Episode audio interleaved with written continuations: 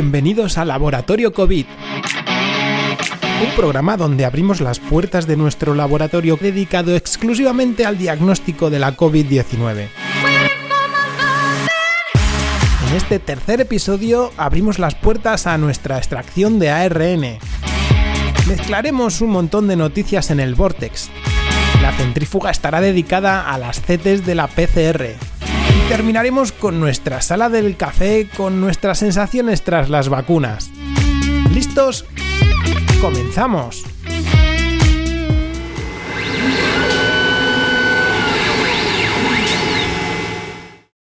La ciencia no es sino una perversión de sí misma a menos que tenga como objetivo final la mejora de la humanidad. Nikola Tesla.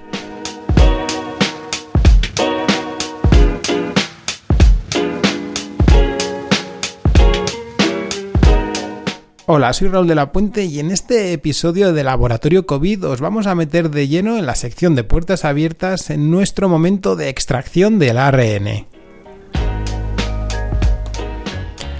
Una extracción que empalma con la primera fase que explicamos en el anterior episodio de la llegada de las muestras, Vamos a partir de la preparación que tenemos que hacer a la hora de meternos en la zona de extracción del ARN. En primer lugar, tenemos que verificar que todos los materiales están ahí para estar disponibles y no tener que echar en falta nada.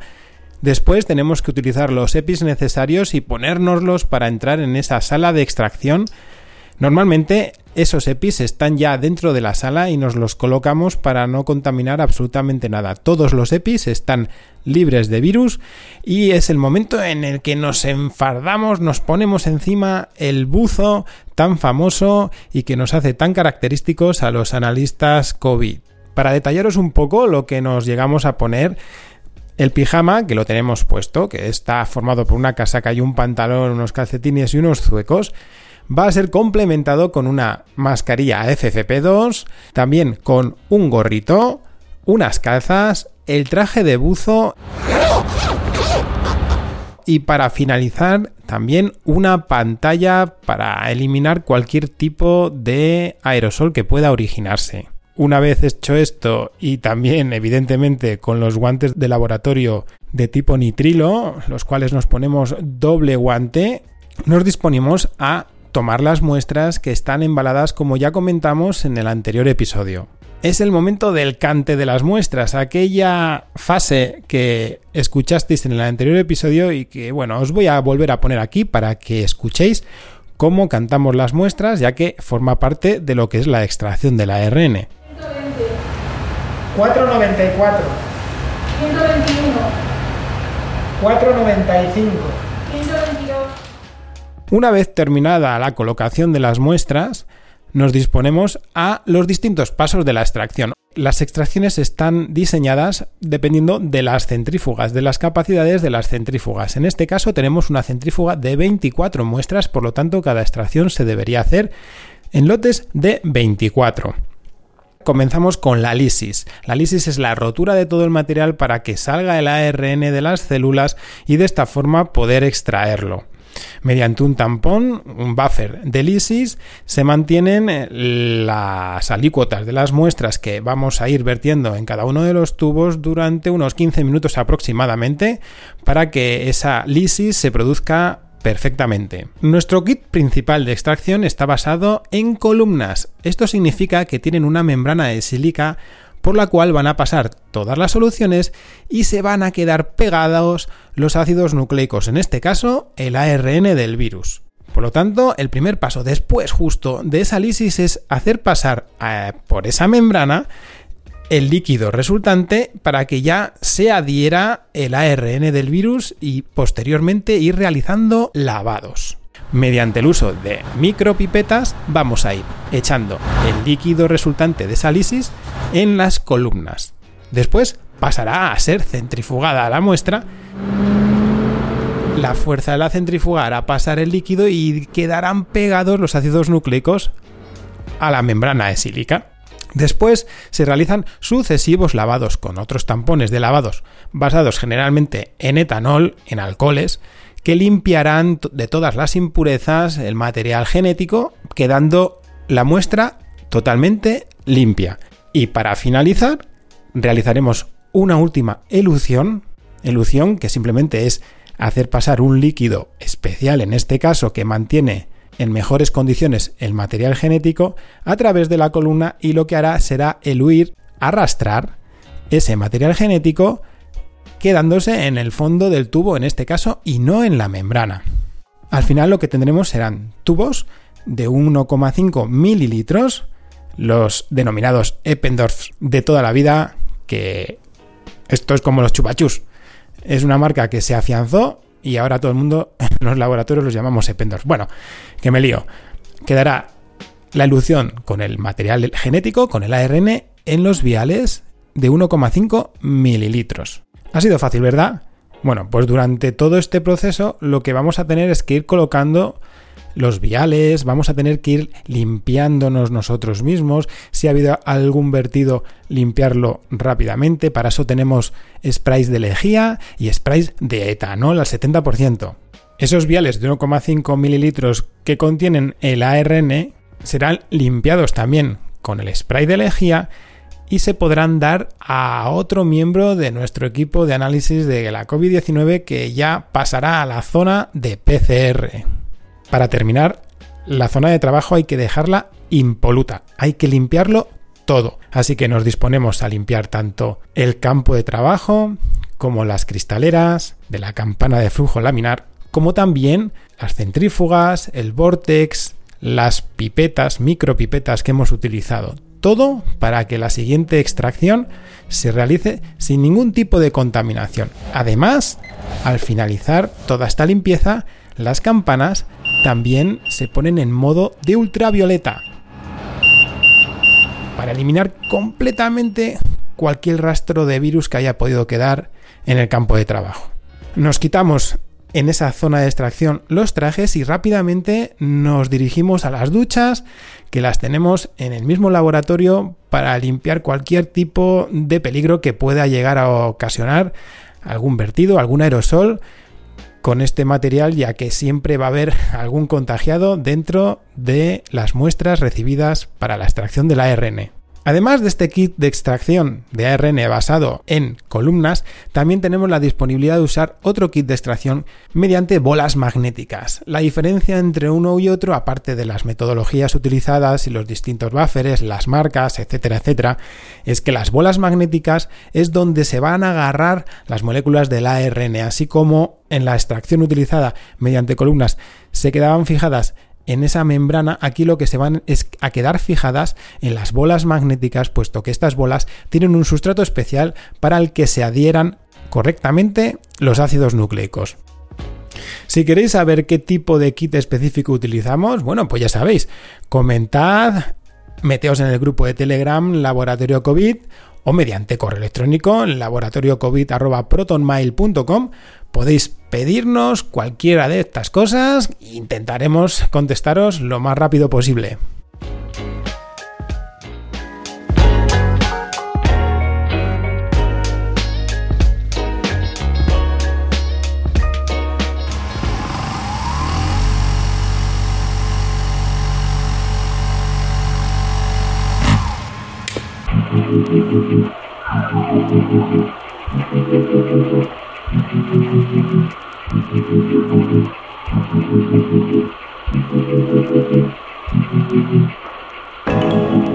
Llega la sección del Vortex donde vamos a ver los temas de actualidad referentes a esta temática COVID. En primer lugar, hemos visto que esta semana el Ministerio de Sanidad extiende el uso de la vacuna de AstraZeneca hasta los 65 años. El Consejo Interterritorial acuerda retomar el uso de esta vacuna tras el parón de la semana pasada y que ya dijimos en el podcast anterior, lo que va a ocasionar la liberación de casi un millón de dosis que fueron paralizadas y a partir de esta semana se ha reanudado la vacunación con sanitarios y docentes y se incorpora esta población general de 65 años hacia abajo. Esto lo hemos visto, lo hemos estado observando durante esta semana, incluso tenemos conocidos que han empezado a adquirir la dosis de AstraZeneca. Un saludo Luis, que nos lo has dicho en el grupo de Telegram. Y bueno, en fin, era de esperar. El parón Ya lo dijimos que era algo para tranquilizar, pero bueno, ya estamos de vuelta con AstraZeneca a tope. Ahora una de ejercicio, y es que durante esta pandemia siempre hemos estado los que hacemos ejercicio advirtiendo los beneficios que tiene el estar en forma y el hacer y realizar actividad física para combatir esta COVID-19. De todas formas, mediante el perfil de Instagram de No hay salud sin deporte, nos han informado que cardiólogos del Instituto Cardiovascular del Hospital Clínico San Carlos han elaborado un estudio con pacientes hospitalizados por COVID-19 que revela que mantener una actividad física regular aumenta hasta en 8 veces las posibilidades de supervivencia en estos pacientes respecto de aquellos que llevan una vida sedentaria. En porcentajes, 13,8% de mortalidad en personas sedentarias frente al 1,8% en personas activas. Corrobora mm, el sentido común y sobre todo ese denostado grupo social que somos los activos en el deporte, que siempre lo estamos diciendo. Hay que hacer ejercicio y esto lo verifica. Un estudio realizado por los epidemiólogos Usama Bilal, Pedro Gullón y por el médico de familia y asesor del Principado de Asturias sobre COVID-19, Javier Padilla, demuestran y avalan que el cierre del interior de los locales es una de las medidas más eficaces para frenar los contagios. Javier Padilla afirma que mantener abierto el interior de la hostelería supone un factor de dinamización en la transmisión y cerrarla es uno de los factores más relevantes para frenar esa transmisión. Este estudio está basado en una revisión de 20 publicaciones realizadas en distintas partes del mundo y muestra la capacidad de los establecimientos para generar eventos de supercontagio. Os voy a leer las conclusiones finales de este estudio directamente del paper publicado, ¿de acuerdo? Y cito, hemos encontrado una gran consistencia en la literatura científica revisada, teniendo en cuenta las limitaciones observadas, indicando que el cierre de locales de hostelería y restauración es una de las medidas más efectivas para disminuir la incidencia y mortalidad por COVID-19. En un contexto de atenuación gradual de las medidas, el control del aforo en interiores ha de ser un elemento importante para evitar un rápido incremento de los casos, junto con la gestión de las corrientes de aire y la ventilación. En el contexto de las estrategias de escalada y atenuación gradual de medidas en función de la incidencia de COVID-19 que están desarrollando diferentes instituciones, la evidencia científica disponible apoya las siguientes recomendaciones. Primero, asegurar en todo momento la gestión adecuada de la ventilación y corrientes de aire en el interior de la hostelería. Segundo, reducir aforos estrictamente y de forma gradual según la situación epidemiológica de cada localidad. Y tercero, cerrar el interior de los locales de hostelería en situaciones de alto riesgo epidemiológico. Y este problema de la hostelería y los contagios me parece a mí que en las universidades va a generar más de un brote. Y por último, en este Vortex os traigo algo de información relacionada con esta nueva vacuna diseñada por el equipo de investigación liderado por el virólogo Luis Enjuanes. Tal y como relata el titular de la entrevista realizada por el CSIC y que os dejaré enlazada en las notas del audio, Luis Enjuanes dice que vamos a por una vacuna intranasal y de una sola dosis muy potente. Luis Enjuanes vive a contrarreloj desde hace un año. A sus 76 años lidera un equipo de 16 personas y claro, ha tenido que prolongar su situación ad honorem dentro de lo que es el Consejo Superior de Investigaciones Científicas para ayudar en todo lo posible al desarrollo de este tipo de vacuna. Lo más interesante son las características de esta vacuna.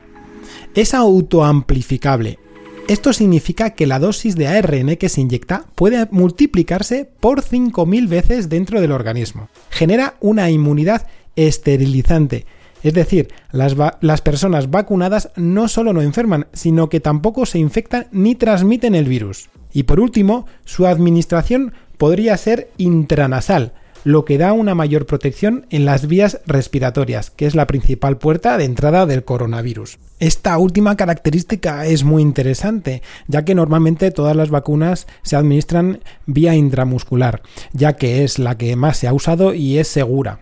Sin embargo, esta administración intramuscular no es la más adecuada porque induce una inmunidad general en todo el organismo, sistémica y menos fuerte en las mucosas.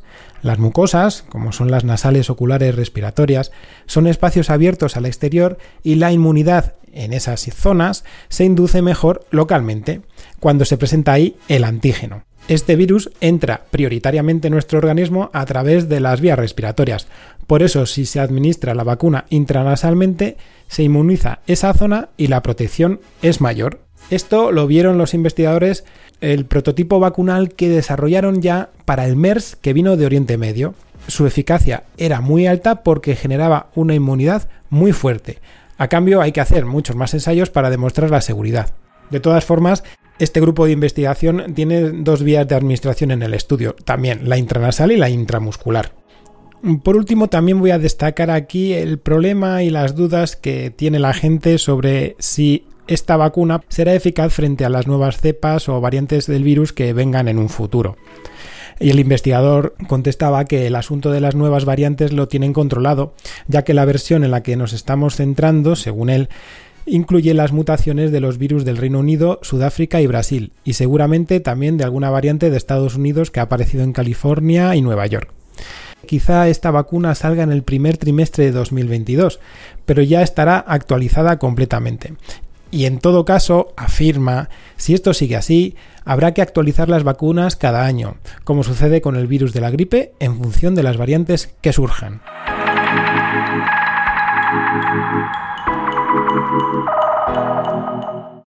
Estás escuchando Laboratorio COVID.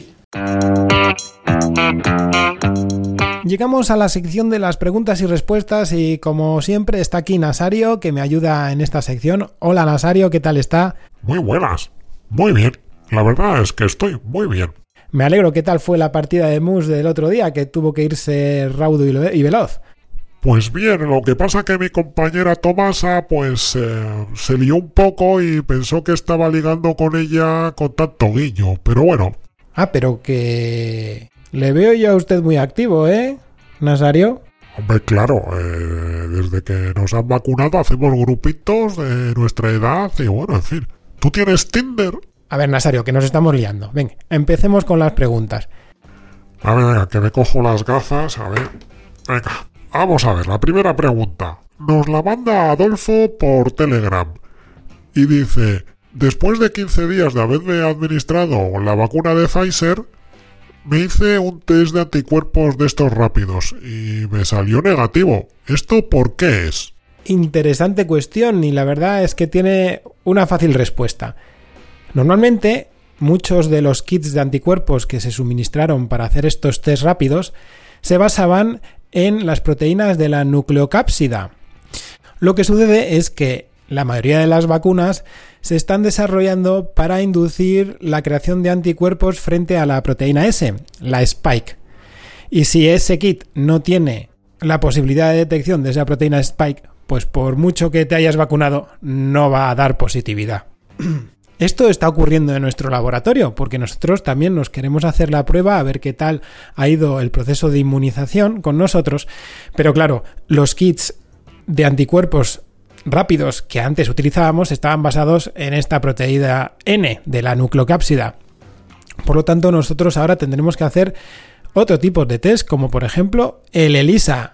Y recordad que ya lo comenté en la centrífuga de la semana pasada. Pasemos a la siguiente pregunta, Nasario. Esta pregunta nos la escribió Ana María mediante Telegram.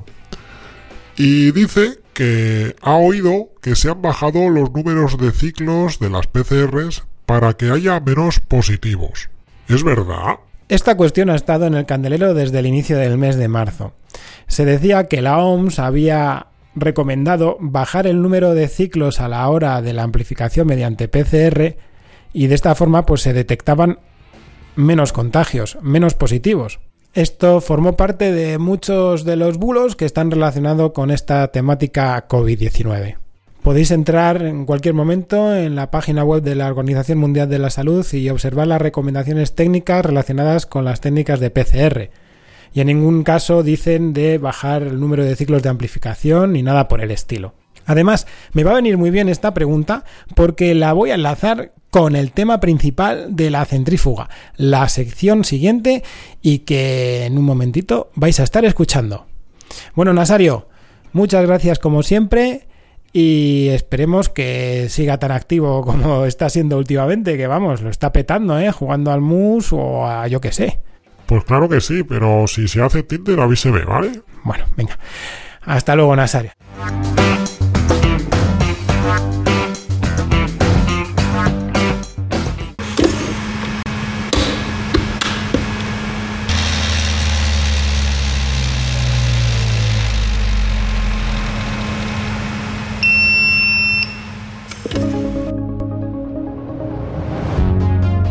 Hoy en la centrífuga, como tema para asentar, tendremos las CTs de la PCR. Antes de meterme de lleno a explicar lo que es una CT, vamos a ponernos en contexto de lo que es una PCR. La PCR es la reacción en cadena de la polimerasa, que origina la amplificación de material genético. En este caso, en esta pandemia, lo que queremos es amplificar una zona específica del virus, ARN, y de esta forma detectarlo mediante PCR. Cuando se amplifican estos fragmentos de material genético, lo que se obtienen son copias de manera exponencial. Por cada fragmento de material genético se van a obtener dos copias en cada ciclo de amplificación, cada vez que actúe esa polimerasa. De esa forma, en el siguiente ciclo, en vez de haber dos copias, habrán cuatro copias, y así sucesivamente. Alguno pensará que si el material genético es ARN, pues como que la polimerasa no va a funcionar. Y es cierto, pero lo que se realiza en esta reacción de PCR es una reacción anidada entre una primera parte que es una retrotranscripción en la cual se pasa el ARN a ADN complementario, o sea, su molécula complementaria a ese ARN, pero en formato ADN.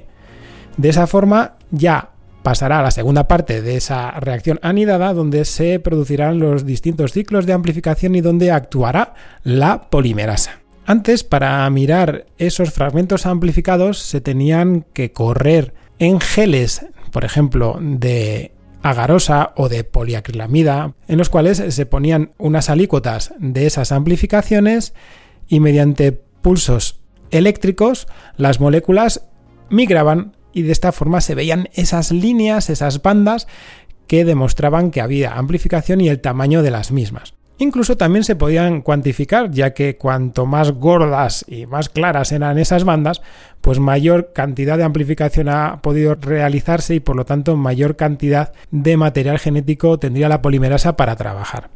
Actualmente no se utilizan las PCRs convencionales, sino que se utilizan las PCRs de tipo cuantitativo, las cuales tienen unos detectores, ya sea por varios tipos de luminiscencias, por lámparas, por LED, que permiten captar la señal en el momento en el que se amplifican esos fragmentos de material genético. Cada vez que se produce una amplificación dentro de cada uno de los pocillos, la máquina va a detectar una luminiscencia y de esta forma va a ir dándonos unos datos. Esta captura de la luminiscencia va a ser en cada uno de los ciclos de amplificación. Bien, ahora que ya tenemos asentados los conocimientos básicos acerca de la PCR y cómo se van amplificando los fragmentos de material genético, en este caso el ARN viral en un principio y que se va a ir amplificando su ADN complementario, vamos a pasar a lo que es la CT. La CT es el ciclo de amplificación umbral que va a determinar esa subida exponencial de los fragmentos de ADN a la hora de ser amplificados. CT viene de Cycle Threshold. Threshold es umbral y Cycle es ciclo, ciclo de amplificación. Y ahora pasemos a imaginarnos lo que sería una curva dada mediante estas lecturas que toma la máquina de QPCR cuando la polimerasa realiza su función. Para que no sea tan liosa la explicación, pondré en las notas del audio un enlace a una imagen que ayudará a entender lo que os voy a explicar. La forma que tiene una curva de amplificación dada por estas QPCR se asemeja a lo que sería una colina suave, una subida a una colina suave, donde hay una base en un momento se sube de una forma suave, curva, hacia arriba, y después existe una meseta. Cuando comienza la reacción de PCR, la polimerasa va a intentar buscar fragmentos para poder trabajar con sus materiales. En el momento en que encuentra esos fragmentos, va a empezar a amplificar, a copiar rápidamente y habrá una subida exponencial de esos fragmentos que serán detectados mediante la QPCR. De ahí esa subida. Y llegará eh, en el tiempo a un momento en el que ya no haya más y se saturarán las reacciones, entonces esa pendiente pasará a fase de meseta. Pero lo más importante es esa subida, ese inicio de subida de crecimiento exponencial de los fragmentos de ADN.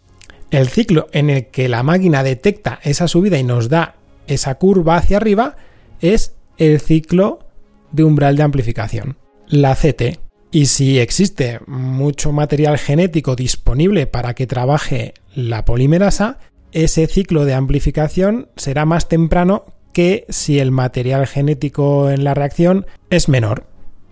Cuanto más ADN amplificar haya en la reacción, menor será la CT.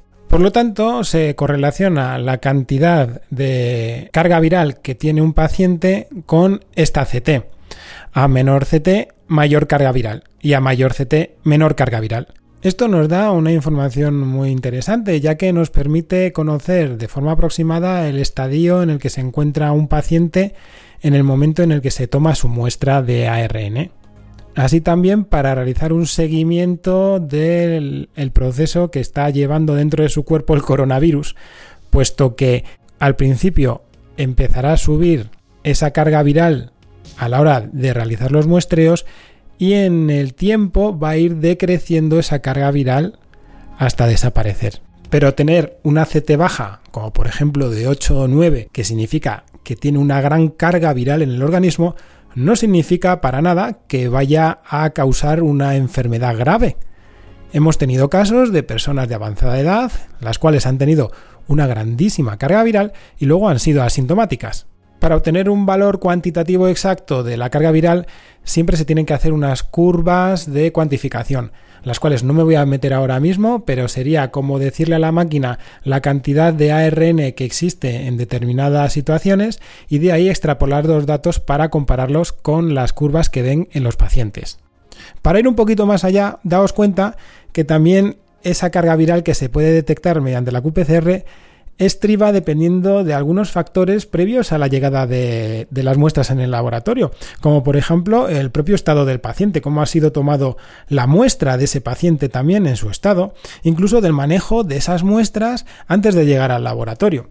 Luego en el laboratorio, pues lo que tenemos que tener mucho cuidado también es en el manejo de esas muestras, de tratarlas de la mejor forma para realizar una óptima extracción del ARN.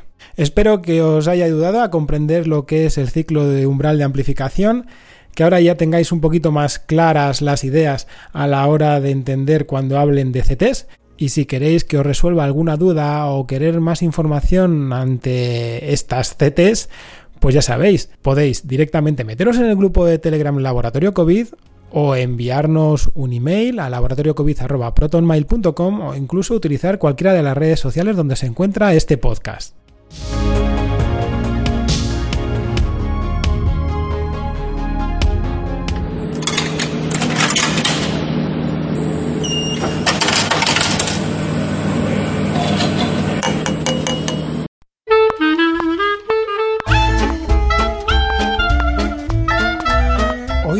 Nuestra sala de café va a estar dedicada a nuestro proceso de vacunación que hemos tenido todos los componentes del equipo de análisis para el diagnóstico de la COVID-19 aquí de la Universidad de León. Pero antes, un momento, voy a tomar un poquito de café. Mm. ¡Ah, qué bien! Bueno, quería recomendar un podcast. El podcast es Coffee Break, Señal y Ruido.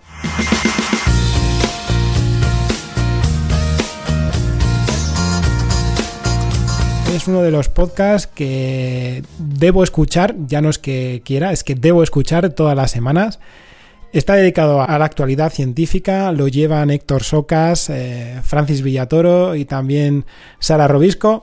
Es un podcast que hay que escucharlo porque hablan de todo tipo de temas, aunque ellos son, eh, eh, por ejemplo, Héctor Socas es astrofísico, Francis es físico y matemático, y Sara es ingeniera informática, pero da lo mismo. Traen todo tipo de temas de actualidad científica y es muy muy recomendable porque son grandes divulgadores. Es un podcast de los que tengo marcados como que se autodescargue cada semana. Y fijaos que es que eh, estos programas duran unas dos horas y pico, casi tres horas, pero se hacen muy a menos. Incluso las temáticas que no tengo ni idea, como quizás son las de física y astrofísica, hacen que te llame la atención y que luego vayas a buscar información acerca de todos esos temas. Lo dicho, Coffee Break, señal y ruido, un podcast más que recomendable. Esta vez el café va a ir dirigido a lo que hemos sentido tras vacunarnos. Eh, las vacunas que nos han suministrado han sido las de Pfizer y hemos tenido la segunda dosis hace ya justo dos semanas. Así que supuestamente estamos en el pico de inmunización. Pero primero no voy a hablar yo, voy a dejar a mis compañeras que hablen, que me han mandado sus audios respectivos para que formen parte de esta sala del café tan particular en esta ocasión. Vamos con ellas.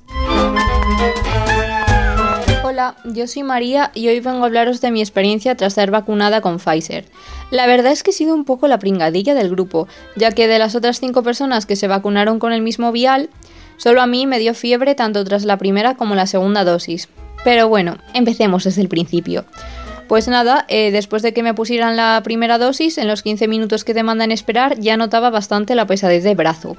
Y claro, eso no hizo más que mejorar, puesto que por la tarde tuvimos que extraer las muestras de los pacientes que nos habían enviado y acabé ya con el brazo molido entre la vacuna y la extracción. Pero bueno, me eché a dormir, todo bien, hasta que de madrugada me desperté porque tenía muchísimo frío, no se me pasaba, entonces me puse el termómetro y tenía fiebre. Además, el brazo lo notaba como hinchado, me dolía un montón.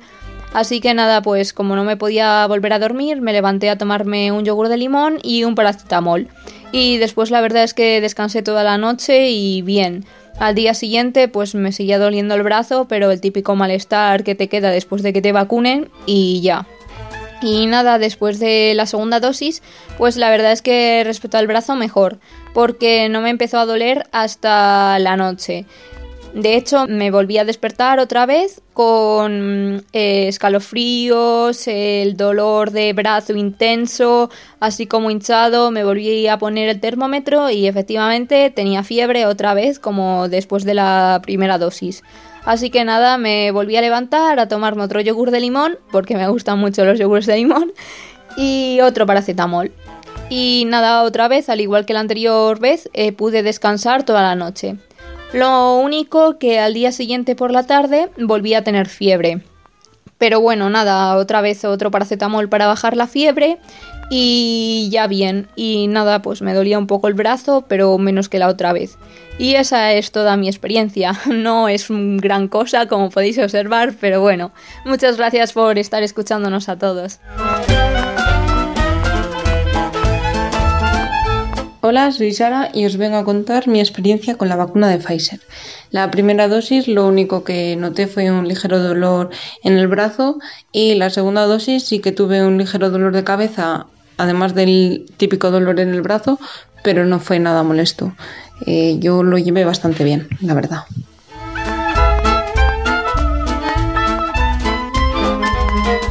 Buenas, pues yo soy Bárbara y he venido aquí a hablar de mi libro. Para mí cuando me pusieron la primera dosis, lo primero que pensé fue que ni siquiera me habían pinchado, porque es que no me dolió nada, ni el pinchazo, ni inmediatamente después, es que no veía ni, ni el pinchazo, nada. Y a la hora o así, pues eh, pensé que era placebo, porque es que seguía sin dolerme ni darme ningún síntoma. Pero después a las tres horas así ya empecé a notar el brazo entumecido y eso pues pasó a ser dolor y ya está, en unas 24, un poquitín más de horas, pues se pasó el dolor y la segunda dosis pues fue igual, la verdad. Así que en mi caso pues estupendo, fue genial. Creo que en mi caso el efecto adverso más grave al final fue que no podía callarme de decir que me habían vacunado. Y en mi caso los efectos adversos pues no han sido muy allá, la verdad. En la segunda dosis me he sentido decepcionado y os voy a explicar el por qué. En la primera dosis, durante la noche ya sentí molestias en el brazo, sobre todo en el hombro, y la mañana siguiente notaba un escozor en los ojos y cierto malestar, pero como aquí en León hacía un tiempo de perros, pensé también que era eso y el deterioro de toda la semana, que tampoco había descansado en condiciones esa noche y bueno, en fin, pues igual se juntó todo. Sí que es verdad que me notaba un poco más fatigado a la hora de salir con los niños a dar el paseo, pero bueno, no lo noté demasiado. Sin embargo, el domingo siguiente, o sea, a las 48 horas, aquello fue un subidón fue como si me hubieran dado un chute de, adrenalina junto con cafeína. En la segunda dosis, pues todo fue mucho más tenue. Un poco de dolor en el brazo y ya está. No noté nada más durante el primer día y el segundo día pues me dio una bajona porque pensaba que iba a dar un subidón como la anterior vez y no fue así. Además, como estábamos pendientes los que no habíamos pasado la enfermedad que la segunda dosis hubiera sido mm, más fuerte en cuanto a eh, efectos adversos, pues fue un poco decepcionante. Eso sí, en los días posteriores sí que también me noté algo fatigado, y lo noté a la hora de hacer ejercicio intenso. Noté como una fatiga o una falta de aire en ciertos momentos. Estas han sido mis sensaciones. Animo a todo el mundo que se meta en el grupo de Telegram, Laboratorio COVID, porque allí están hablando sobre cómo están pasando con diversas vacunas. Ya tenemos varias gente que hemos pasado por Pfizer, también tenemos gente que se acaba de vacunar con AstraZeneca y después hay gente que incluso está pasando por estudios clínicos para probar vacunas como la de CureVac alemana. Así que meteos para ahí, que estamos on fire. Y no, no me he olvidado, este es el momento en el que saludamos a todos los nuevos integrantes del grupo de Telegram Laboratorio COVID. Un saludo para Ana María, APP Informática Palencia, que vamos a llamarle de forma random Luis. María Teresa, Carlos, Charlie Encinas y Héctor. Bienvenidos. Y hasta aquí nuestra sala de café particular en este episodio que tengo yo aquí a Nasario, que ya se ha terminado el café y creo que se quiere ir a dar un paseo, ¿no, Nasario? Sí, sí, justo aquí estaba whatsappeando con Tomasa. Genial, Nasario, vamos a jugar una partida de mus que tengo ganas.